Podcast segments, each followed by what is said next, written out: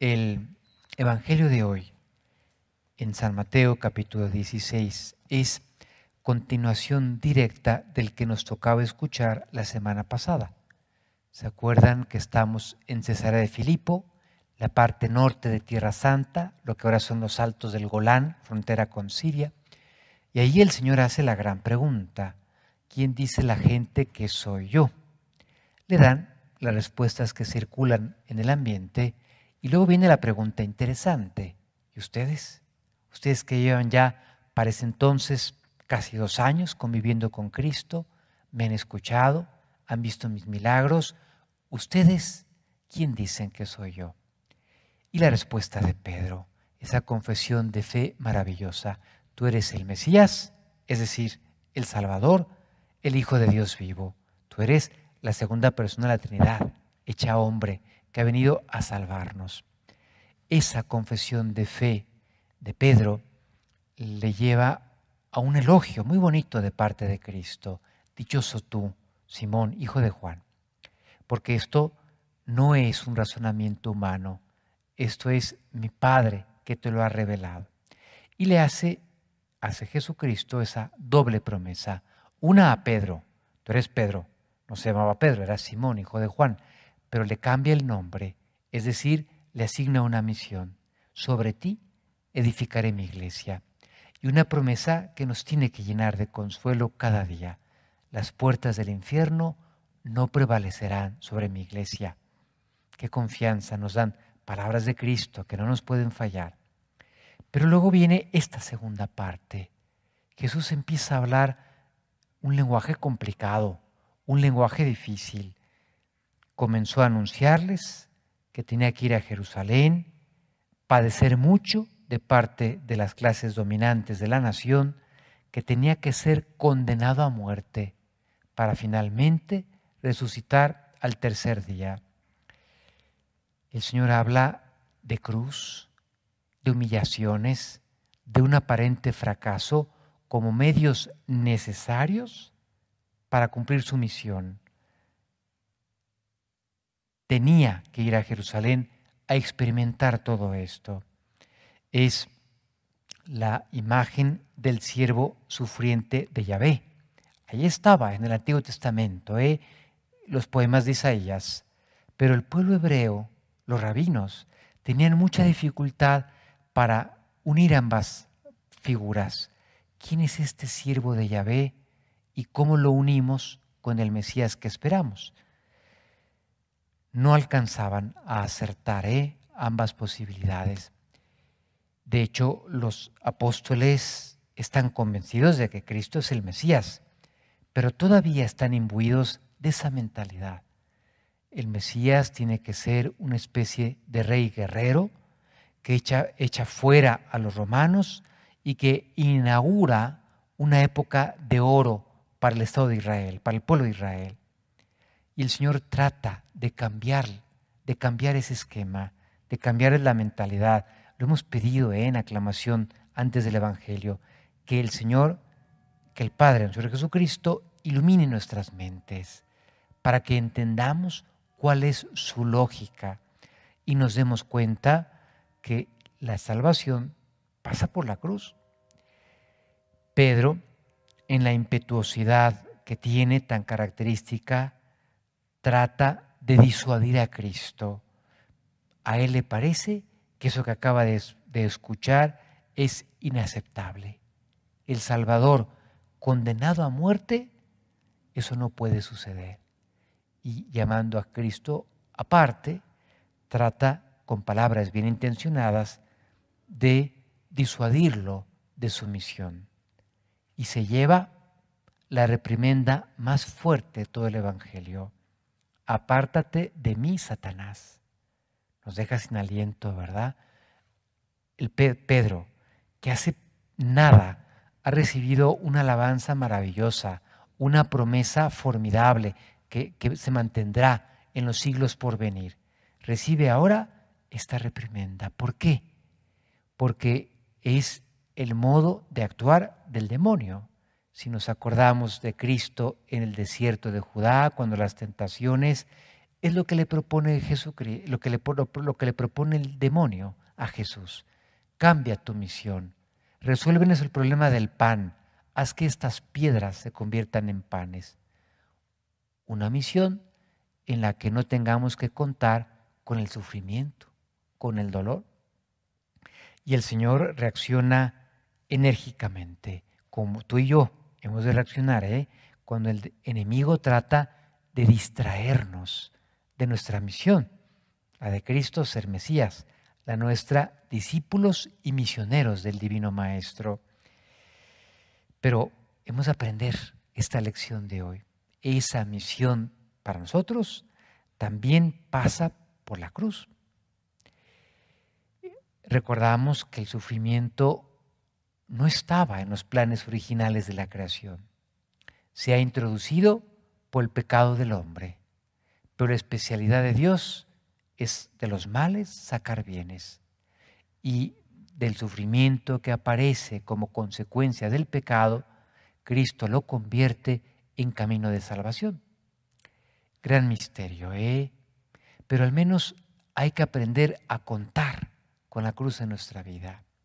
Decía Romano Guardini, quien fuera profesor de Papa Benedicto, gran teólogo, gran pensador del siglo XX, que él tenía su lista de preguntas para cuando el Señor lo llamara a su presencia. Qué bonito, ¿eh? El Señor nos pedirá cuenta de nuestra vida, pero se vale que tú y yo también le hagamos preguntas. Y decía Romano Guardini, esta va a ser la primera. ¿Por qué tanto sufrimiento? La clave está en no desvincular el sufrimiento del amor. El sufrimiento nos da una oportunidad de demostrar que nuestro amor es muy auténtico, pasa por el control de calidad, que es el sufrimiento. El doctor Víctor Frankl, ¿se acuerdan el padre de la logoterapia?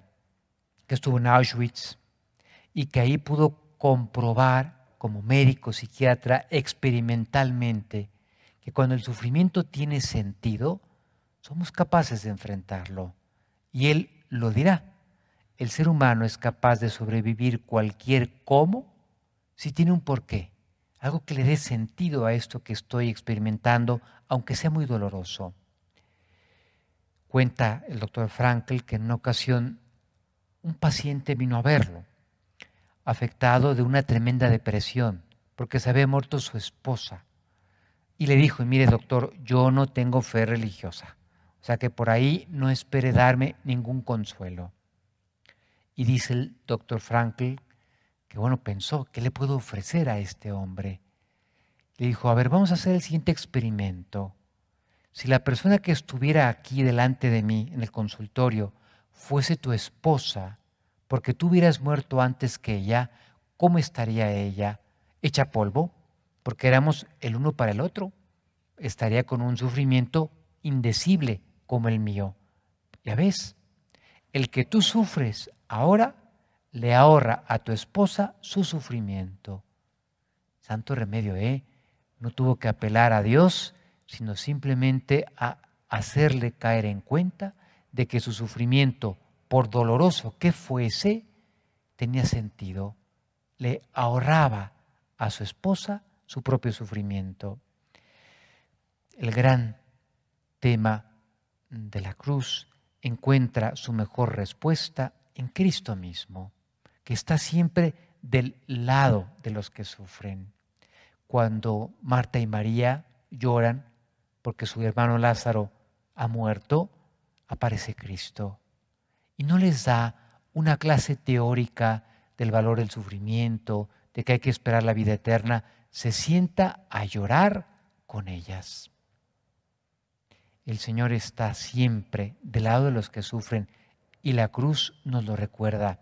Incluso decía San Juan Pablo II que hay críticos del cristianismo que lo reconocen.